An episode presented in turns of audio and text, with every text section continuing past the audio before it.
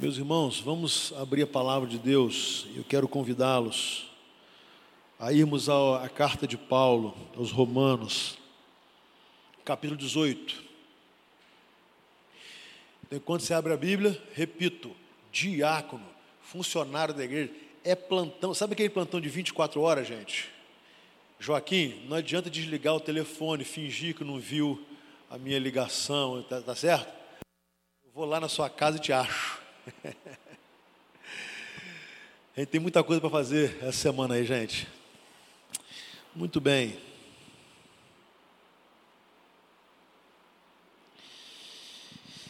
Capítulo 8, o versículo 18. Eu vou pedir para você não fechar a Bíblia, eu usarei outros versículos ainda desse mesmo capítulo, mas eu quero falar, ler agora só o versículo 18, que diz assim: Considero que os nossos sofrimentos atuais não podem ser comparados com a glória que em nós será revelada.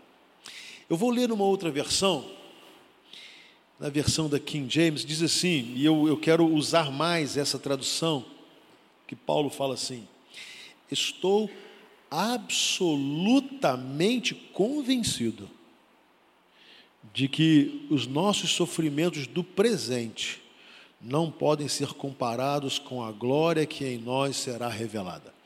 É maravilhosa essa percepção.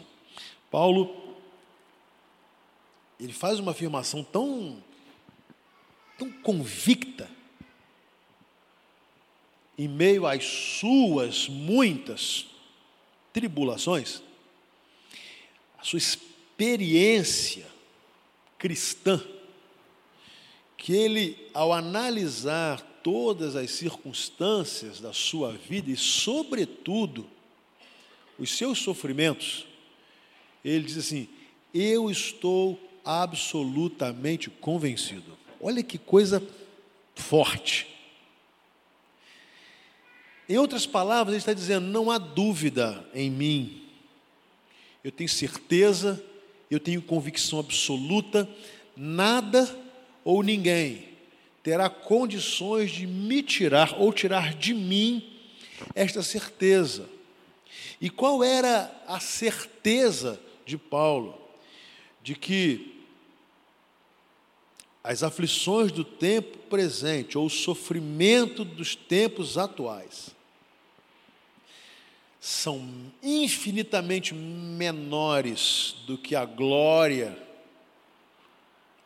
que lhe seria revelada. É importante nós observarmos duas coisas. Primeiro, é que ele fala que ele está absolutamente convencido que os nossos sofrimentos, mas quando ele afirma qual era o tempo desse sofrimento, isso faz toda a diferença. Os nossos sofrimentos do presente. O sofrimento, depois que passa, deixa marcas, nos lembramos dele, mas eles passaram. Nós começamos a experimentar uma outra, um, outro tempo de vida, de, de regozijo, de alegria. Né? O choro pode durar a noite, a alegria vem amanhecer, e quando chega a alegria, os sofrimentos serviram para nos provar, serviram para nos animar, serviram para nos testar, mas eles passaram e nós começamos a desfrutar de um tempo de alegria, um tempo de vitória.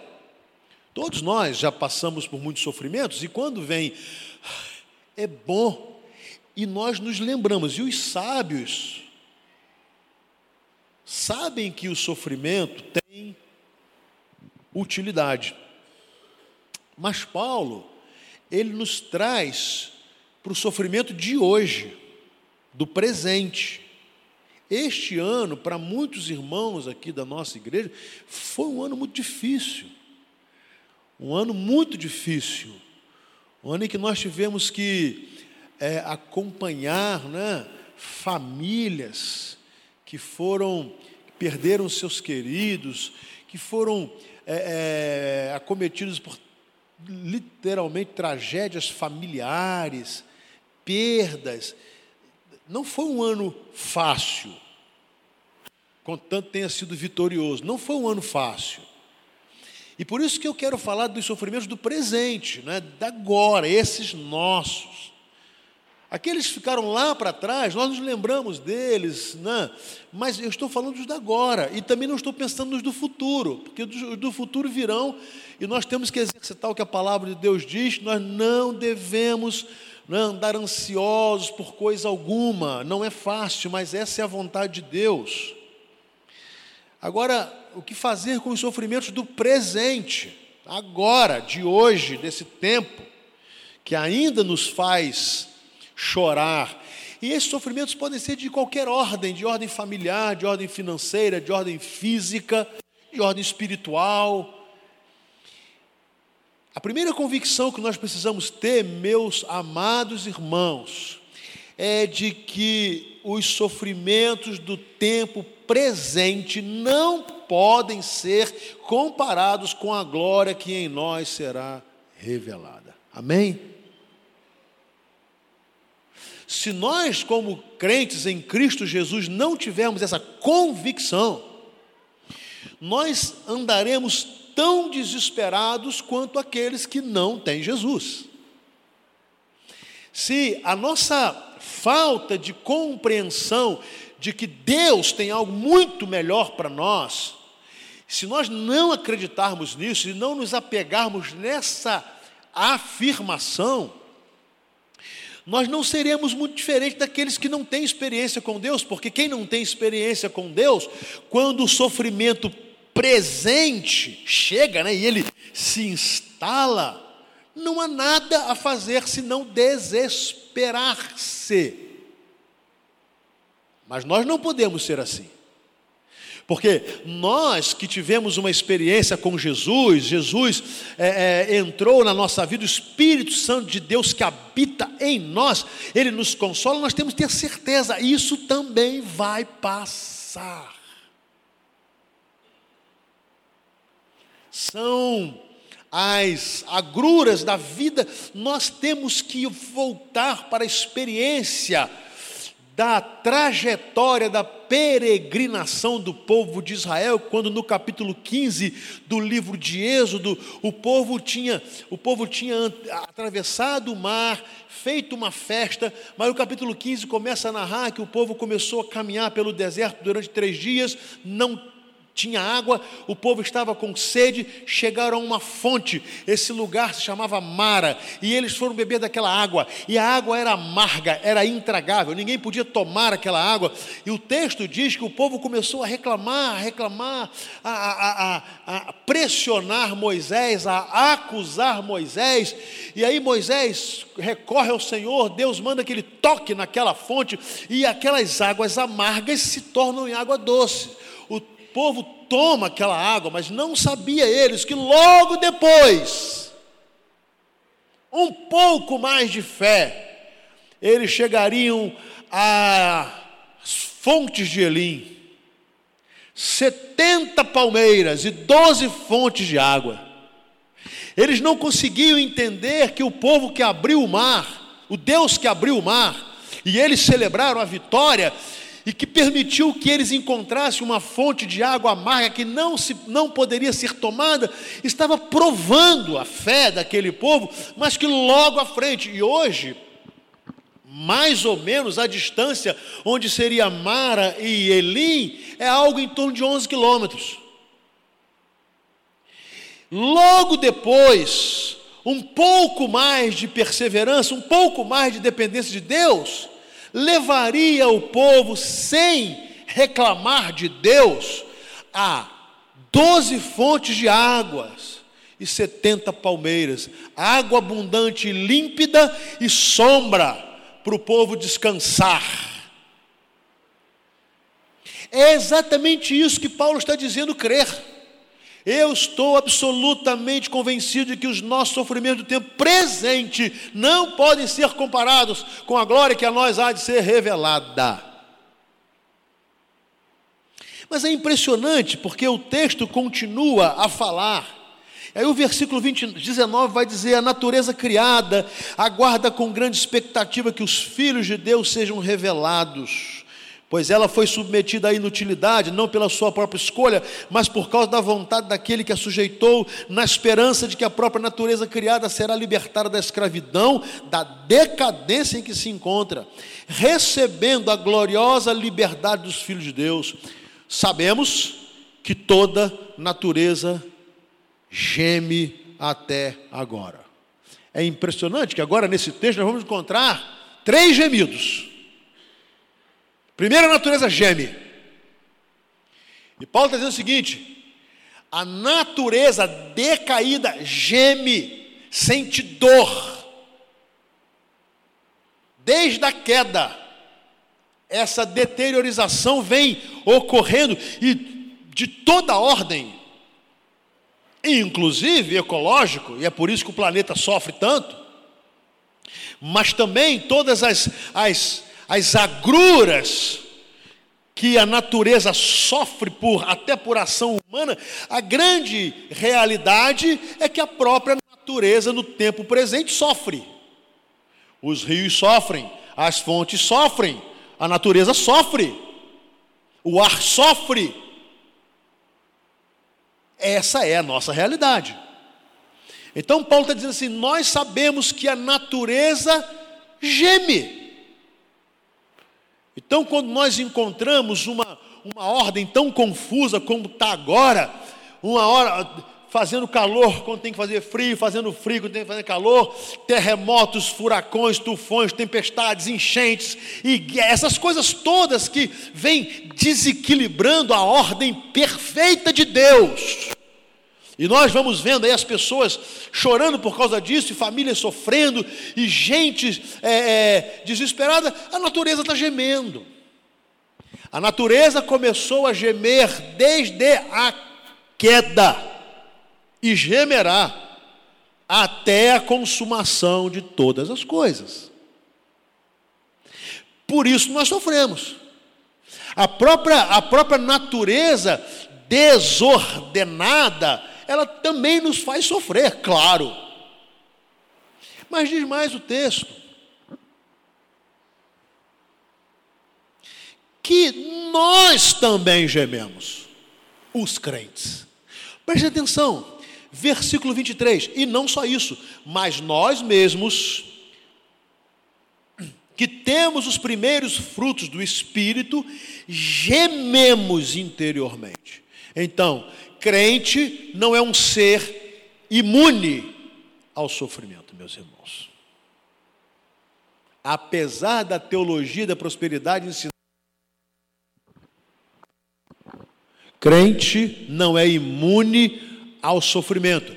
Então, quando Paulo fala, eu estou absolutamente convicto que os nossos sofrimentos no presente, ele está dizendo assim: nós sofremos, os crentes sofrem, os crentes sofrem e sofrem, às vezes chegam numa, numa, numa absoluta é, é, estágio de gemer.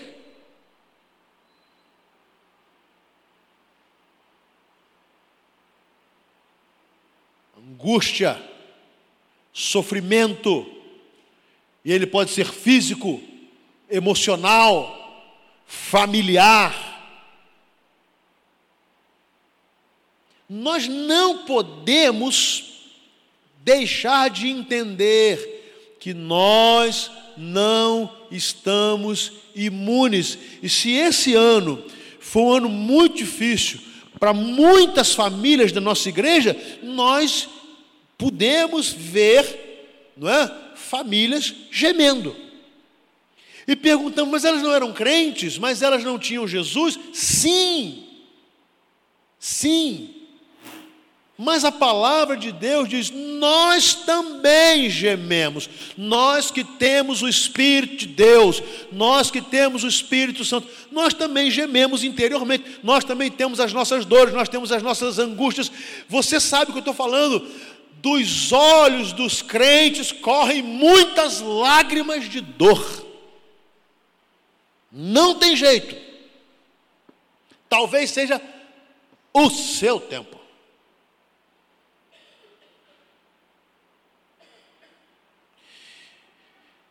Que eu quero que eu e você entendamos é que nós não podemos deixar de ter a perspectiva da Bíblia. Quem está falando é um homem que estava marcado pela dor, pelo sofrimento, pelos açoites, pela, pela, pelo abandono da sua família, pelas prisões e por todo tipo de sofrimento que você possa imaginar, inclusive físico. E ele diz assim: Olha, gente, a natureza geme, e nós também.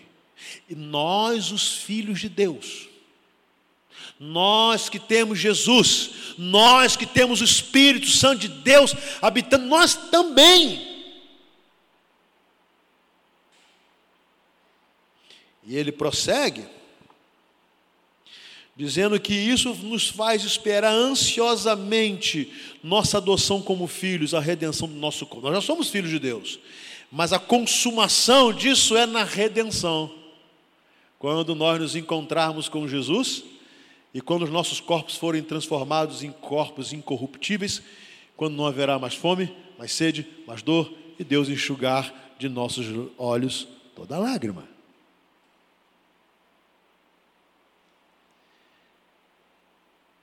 Porque eu estou absolutamente convencido de que os sofrimentos do tempo presente não podem ser comparados com a glória que a nós há de ser revelada.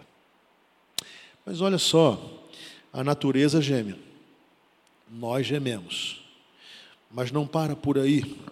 Versículo 26, da mesma forma, o Espírito nos ajuda em nossa fraqueza pois não sabemos como orar, mas o próprio Espírito intercede por nós com gemidos inexprimíveis.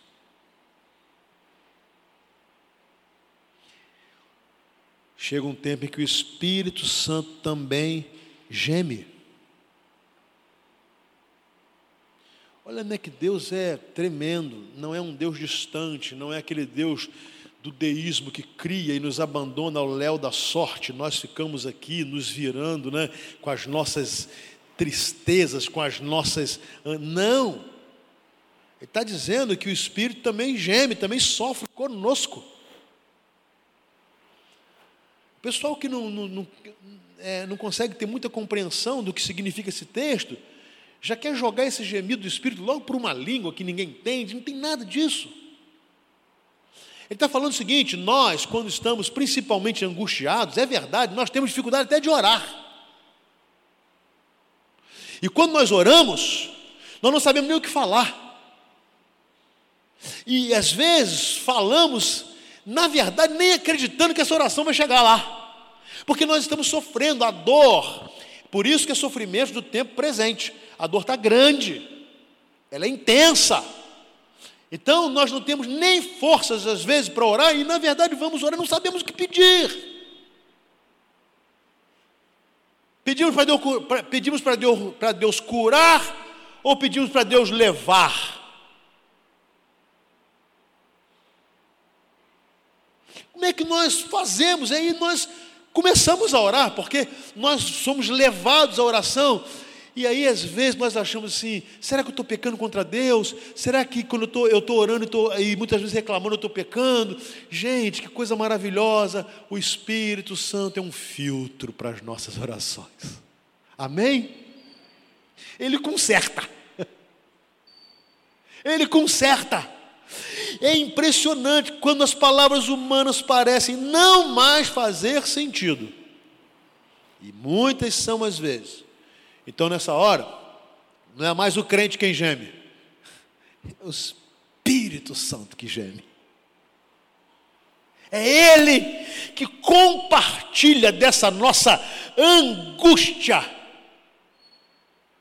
E Ele então intercede por nós, traduz a nossa angústia com a nossa incapacidade. Ele transforma tudo isso em palavras absolutamente cristalinas para Deus. E por isso o versículo 27 vai dizer: Aquele que sonda os corações, conhece a intenção do Espírito, porque o Espírito intercede pelos santos, de acordo com a vontade de Deus.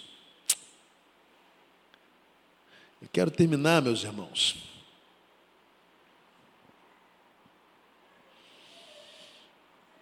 Repetindo que, embora tenha sido muito abençoado, esse ano foi um ano muito difícil.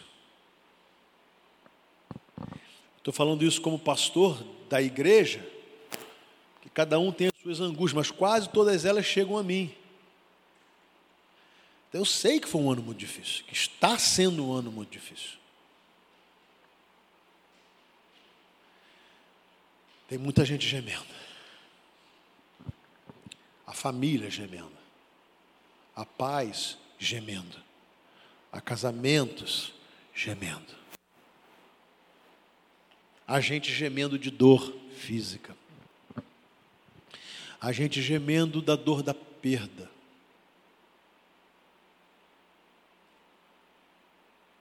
Que fazer?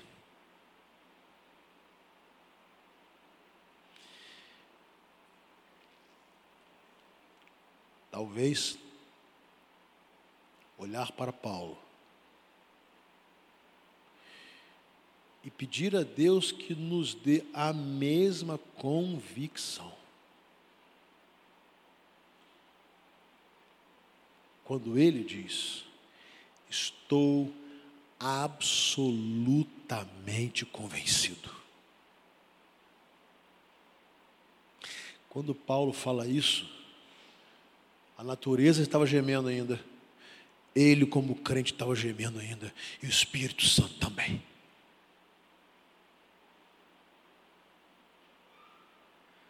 O gemido não tinha passado, gente.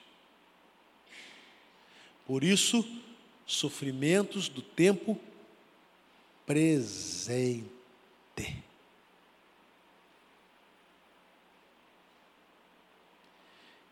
Aí, dá para entender um pouco melhor o versículo 28 sabemos que Deus age em todas as coisas para o bem daqueles que o amam, dos que foram chamados de acordo com o seu propósito.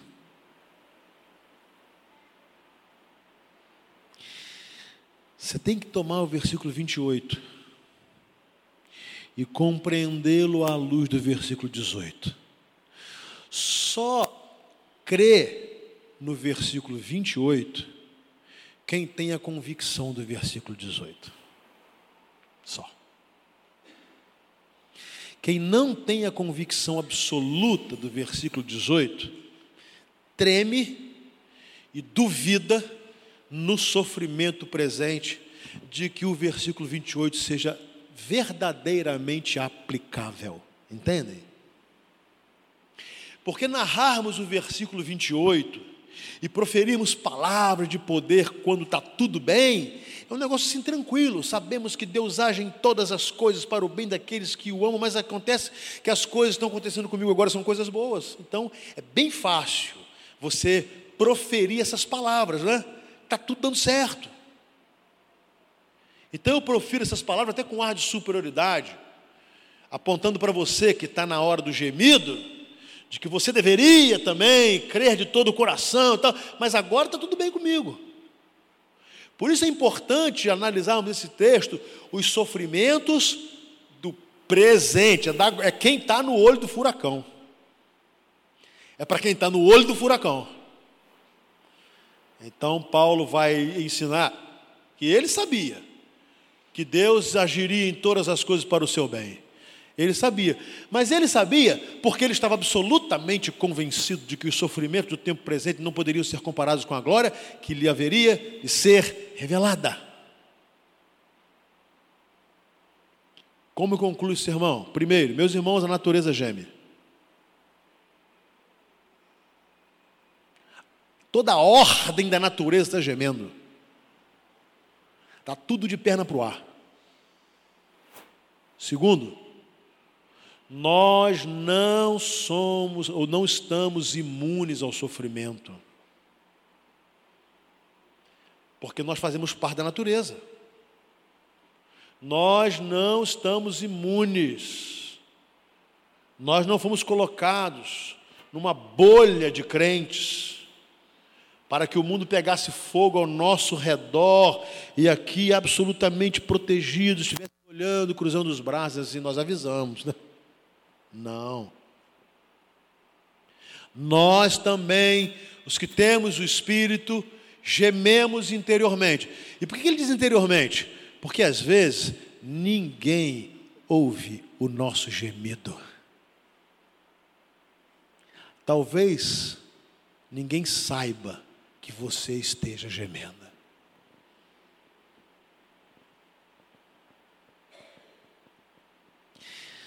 Mas o que nos conforta é que nós não estamos sozinhos, porque o Espírito também geme.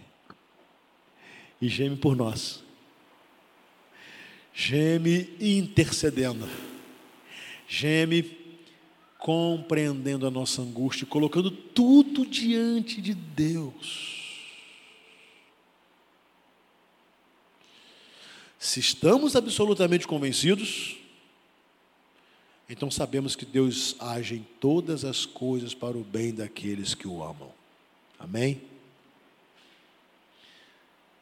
Eu digo foi, porque está terminando. Mas foi um ano difícil, gente. Muito difícil. Tivemos vitórias espirituais, muitas. Irmãos com vitórias materiais, graças a Deus. Gente que teve respostas maravilhosas de oração. Eu sou, minha família é uma delas. É, mas também gente gemendo, e nós também gememos. Mas nós estamos absolutamente convencidos de que o sofrimento do tempo presente não pode ser comparado com a glória que a nós há de ser revelada. E enquanto não chegamos lá,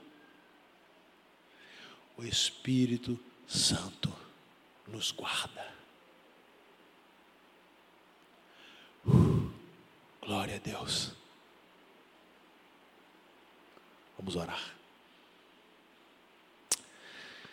Senhor, muito obrigado por tua palavra. Obrigado porque ela nos fortalece. E nós pedimos para nós a mesma convicção tida pelo apóstolo Paulo.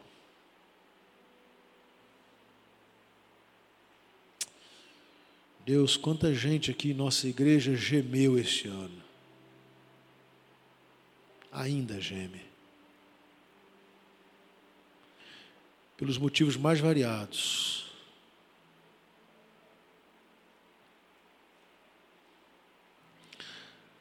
Quantas vezes nós somos, leva somos levados até mesmo a não orar ou achar que a nossa oração não tem surtido efeito.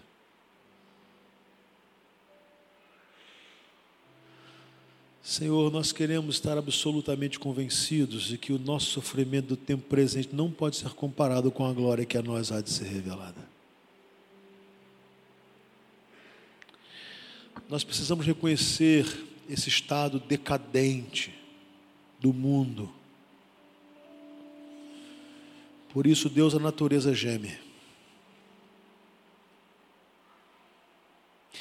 Mas ela geme esperando que os filhos de Deus se manifestem. Nós somos filhos de Deus. Mas também nós reconhecemos que nós, teus filhos, também gememos. E algumas vezes, Senhor, é uma dor profunda. É uma dor profunda. Corta o nosso coração.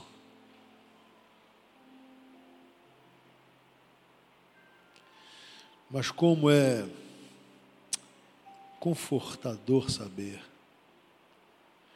de que nós não estamos sozinhos, Deus.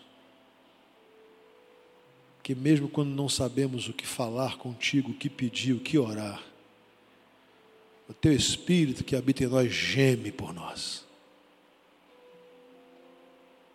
Traduz, conserta a nossa oração e a coloca no teu trono de graça. Muito obrigado por isso. E com essa absoluta convicção, nós podemos então crer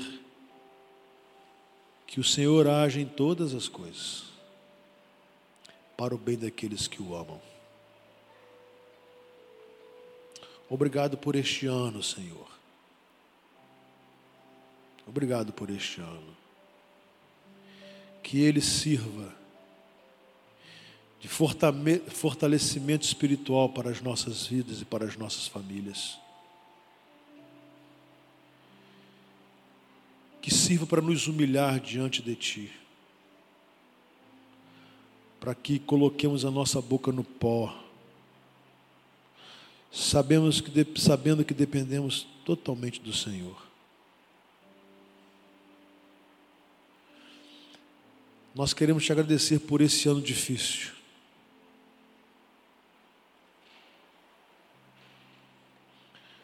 Para minha família, um misto de muita alegria e também angústia, perdas.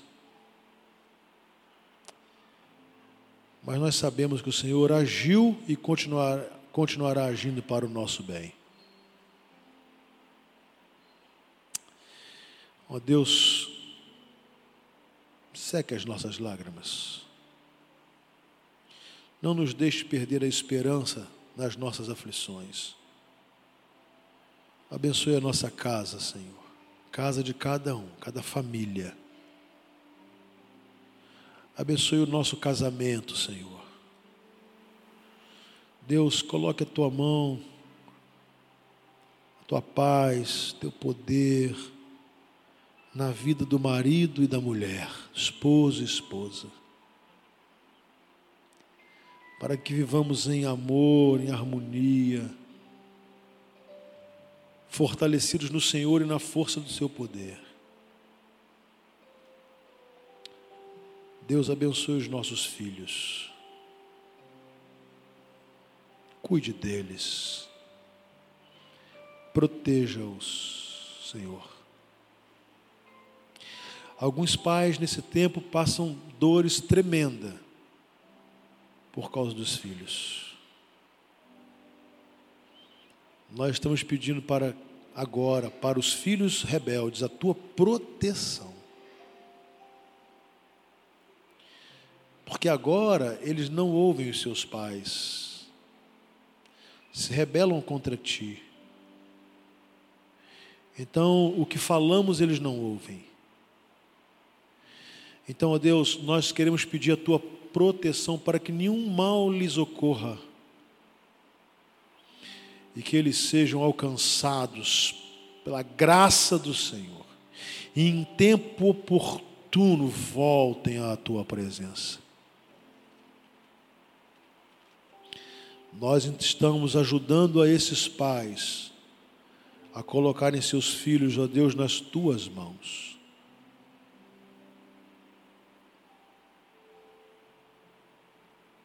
Deus,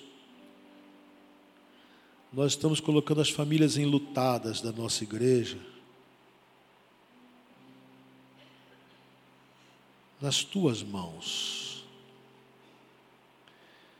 para que o Senhor possa derramar um consolo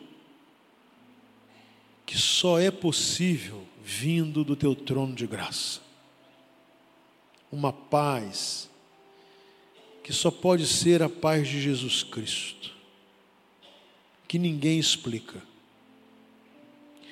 Derrame esta paz.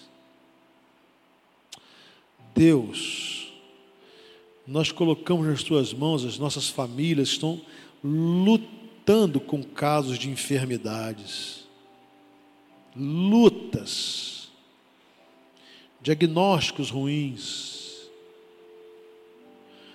Nós estamos agora orando na certeza de que o Espírito Santo estará intercedendo por nós, se preciso for, com gemidos inexprimíveis, levando a Ti a oração perfeita, que nós não sabemos fazer. Mas nós estamos suplicando e colocando essas famílias nas Tuas mãos. Nós queremos pedir que haja em nós absoluta convicção de que os sofrimentos do tempo presente não podem ser comparados com a glória que a nós há de ser revelada. E a convicção de que o Senhor age em todas as coisas para o nosso bem. Despeça-nos, Deus, em paz, nosso almoço, nosso descanso. Suplicamos ao Senhor que possamos retornar à tua casa, adorar o teu nome, pregar o Evangelho. Pedimos que essa semana seja uma semana de bênçãos, de grandes realizações para ti. Que toda semana possa ser culminada uma grande celebração no próximo domingo, de louvor e glória ao teu nome pela vinda de Jesus. E que o Senhor cuide daquilo que nós não conseguimos cuidar Obrigado, Senhor. Oramos em nome de Jesus. Amém. Deus nos abençoe.